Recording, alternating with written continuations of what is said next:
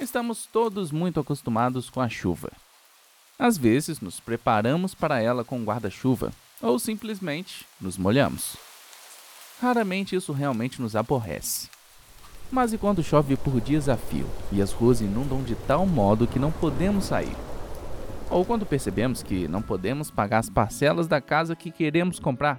Como você reage quando seus investimentos despencam de valor ou você é demitido sem indenização?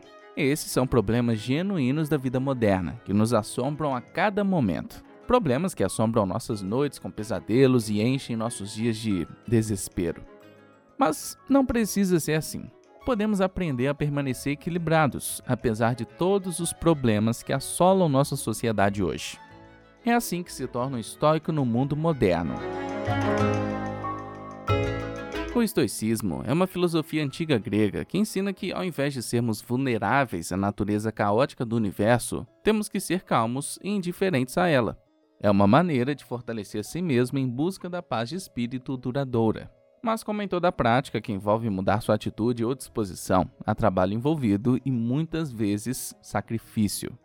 O trabalho do estoico é reconhecer o que está sob nosso controle e o que não está e que a única coisa sob nosso controle é nossa reação ao que acontece, não o evento em si. Obviamente, podemos influenciar o que acontece, mas nada está completamente sob nosso controle. Os infortúnios são imprevisíveis e muitas vezes inevitáveis.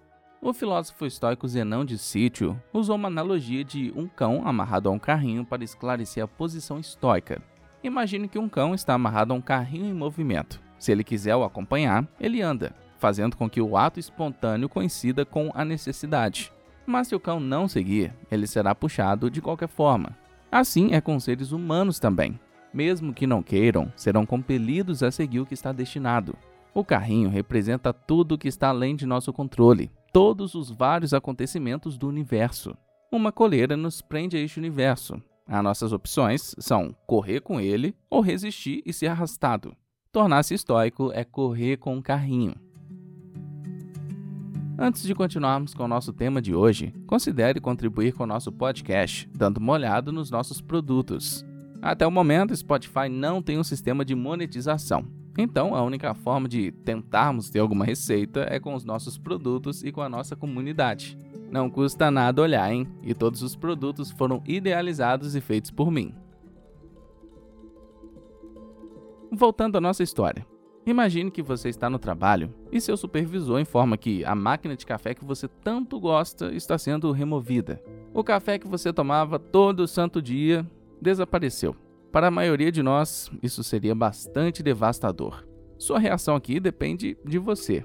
Você não tem controle sobre se a máquina está lá ou não. Você pode aceitar a situação como está e correr com o carrinho, ou pode se lamentar na miséria de não ter mais café grátis. Você pode ser arrastado. O objetivo final é melhorar o seu eu interior, pois depender de coisas externas para a felicidade o deixa à mercê de um universo turbulento, um universo que está fora de seu controle.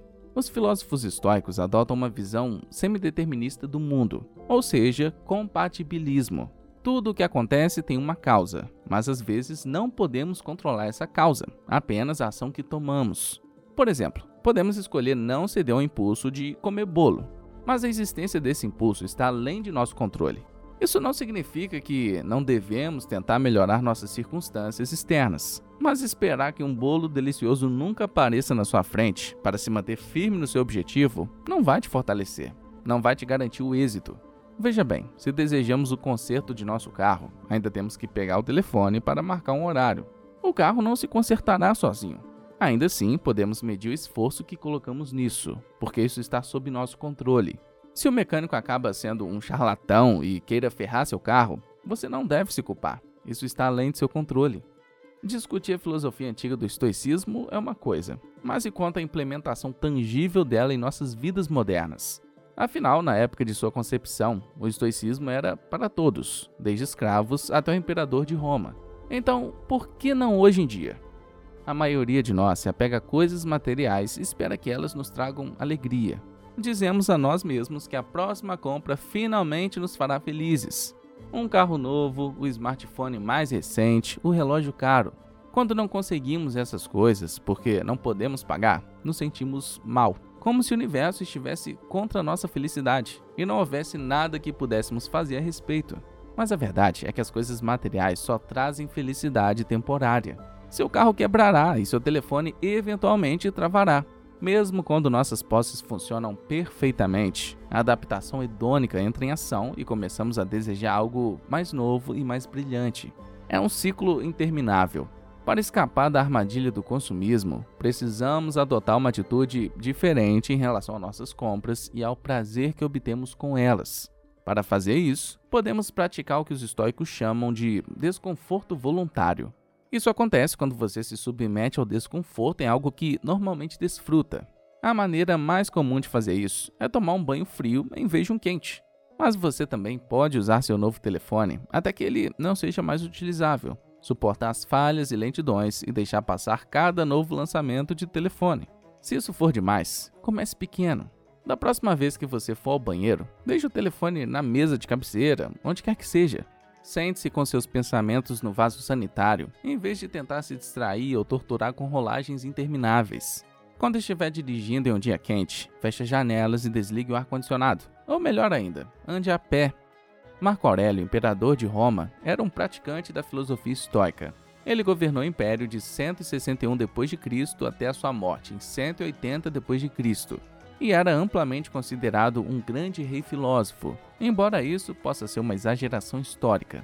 Como líder, ele registrava suas meditações influenciadas pelo estoicismo, provavelmente como uma forma de se assegurar enquanto lidava com responsabilidades significativas. Elas eram destinadas ao seu uso pessoal e não pretendiam ser amplamente publicadas. Felizmente, hoje temos acesso a elas. A coleção é chamada Meditações também conhecida como a Cidadela Interior. Nela você pode ver como Marco Aurélio aplicava seu aprendizado do estoicismo à sua vida cotidiana como imperador. Aqui estão algumas das citações que podem ajudar você a adotar uma mentalidade estoica. Devemos empregar a mente em todas as partes da vida, quando as coisas ocorrem e inicialmente parecem merecedoras de preocupação, devemos despi-las e ver sua pequenez e descartar essas descrições pomposas que a fazem parecer tão gloriosas. Marco Aurélio frequentemente refletia sobre a natureza de sua comida como desprovida dos prazeres e sensações que ele instintivamente obtinha dela. Um peixe é apenas carne necessária para sustentá-lo. Ignore os sabores agradáveis e a satisfação de se encher. Quando você levar o seu almoço favorito para o trabalho, o divida em seus componentes mais básicos. As saladas são apenas folhas e o fruto de uma planta. Faça a mesma reflexão com todo o resto.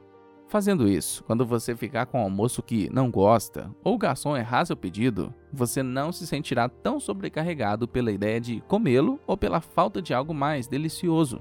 O almoço são apenas matérias-primas para dar-lhe energia. Marco Aurélio escreveu muito sobre como interpretamos e interagimos com os outros. Ele adotou a metafísica do estoicismo como uma forma de pensar sobre nossas interações e emoções. Para os filósofos estoicos, o universo é feito de um design inteligente, e os humanos também fazem parte dessa mesma inteligência. Não faz sentido odiar a mesma inteligência em outra pessoa porque a mesma inteligência em você. É semelhante ao conceito hindu de Brahma, a divindade que permeia tudo. Não posso ficar com raiva de meus parentes ou odiá-los. Fomos formados naturalmente para nos ajudar mutuamente, assim como as duas mãos, as pálpebras e as fileiras superior e inferior dos dentes se opõem umas às outras. A oposição mútua é contrária à natureza. Toda raiva e aversão são uma oposição. Podemos estar sempre competindo com os outros, competindo por notas melhores na escola e passando por cima dos outros para conseguir uma posição de liderança em uma empresa mas esse é o caminho certo para viver uma vida de inveja e malícia. Se você vê todos como parte da mesma inteligência, tentar colocar os outros abaixo de você seria tolice. Você é igual a eles. Tratar os outros como inferiores é contrário à natureza. Até que é normal a gente encontrar alguém infeliz por não ter observado as intenções certas nas almas dos outros. Mas aqueles que não observam bem os movimentos da sua própria alma ou suas afeições, esses sim estão constantemente infelizes. Isso porque devemos nos concentrar no que está sob nosso controle, nossa atitude. Tentar analisar os outros muitas vezes leva à miséria. Passamos muito tempo pensando por que as pessoas se comportam de tal maneira, questionamos seus motivos e sucesso. A maioria de nós conhece alguém que não consegue parar de reclamar ou fazer fofoca sobre os outros em seu trabalho. Eles estão obcecados com o que seus colegas têm e nunca parecem particularmente felizes. Provavelmente o tempo deles seria melhor gasto trabalhando em suas próprias mentes, já que os pensamentos dos outros estão fora de seu controle. Estejamos alertas, mas sem suspeitas ou inimizades.